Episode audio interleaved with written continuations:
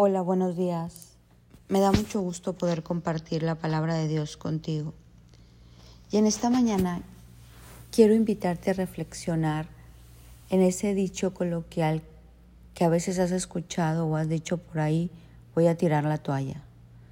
¿Qué significa eso de voy a tirar la toalla? O sea, ya no puedo más, ya la voy a dejar, ya esto no, no tiene propósito, ¿para qué lo hago? Y Dios nos habla en su palabra en Hebreos 6, algo que te quiero compartir.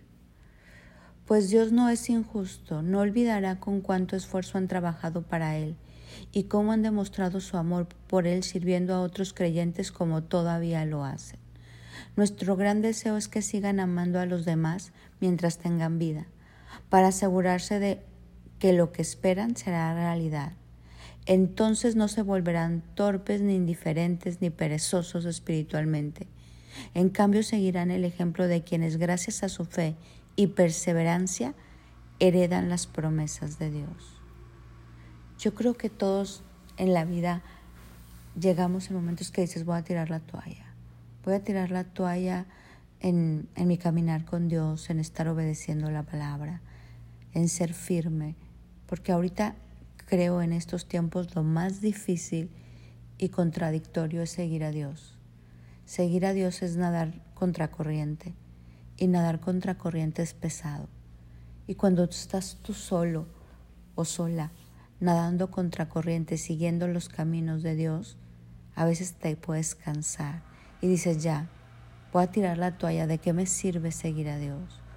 O a veces quieres tirar la toalla en tu matrimonio y dices, esto no tiene solución. O en ciertas amistades. No es que estas amistades ya, voy a tirar la toalla. Voy a tirar la toalla con mis hijos, que ya hagan lo que quieran. Voy a tirar la toalla en la escuela, en el trabajo.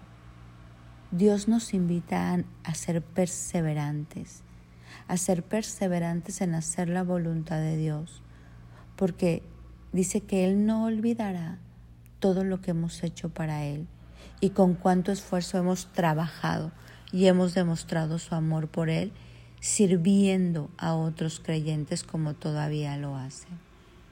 La Biblia nos habla que el que quiere ser grande en el reino tiene que ser el servidor de todos.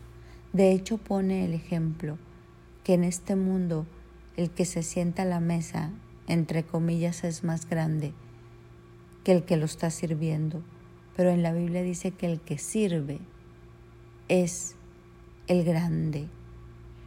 Necesitamos nosotros entender esto.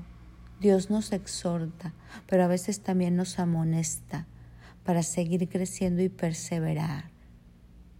Perseverar en eso que le hemos prometido, en eso que hemos estado trabajando. Una de las grandes cosas es la pereza también. ¿Cuántas veces te has escuchado ahí diciendo, me da flojera, hay luego, hay mañana, hay pasado, y de un de repente se te va la vida, se nos va la vida?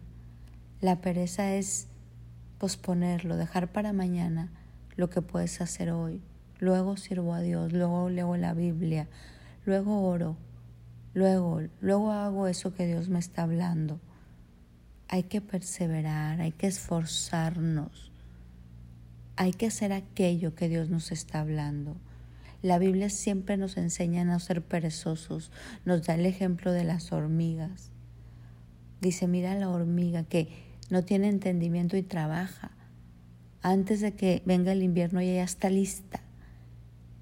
Y cuando uno sirve a Dios, Él nos prepara con la maestra sabiduría para que luego esa consecuencia no venga nuestra vida. Dios tiene grandes bendiciones para nosotros. Hoy quiero invitarte a ser diligente. Hoy quiero invitarte a no tirar la toalla. Si tú hoy estabas pensando tirar la toalla en tus caminos con Dios, no lo hagas. Sé firme. En tu firmeza está tu salvación. Así dice las escrituras. Siempre va a haber victoria si somos de aquellos que permanecieron hasta el final, porque lo importante no es llegar, es permanecer hasta el final, pero no en pereza, sino en diligencia. Hoy seamos diligentes, perseveremos. Yo sé que a veces puede ser cansado, pero todo lo podemos en Cristo que nos fortalece. Mi nombre es Sofi Loreto y te deseo un bendecido día.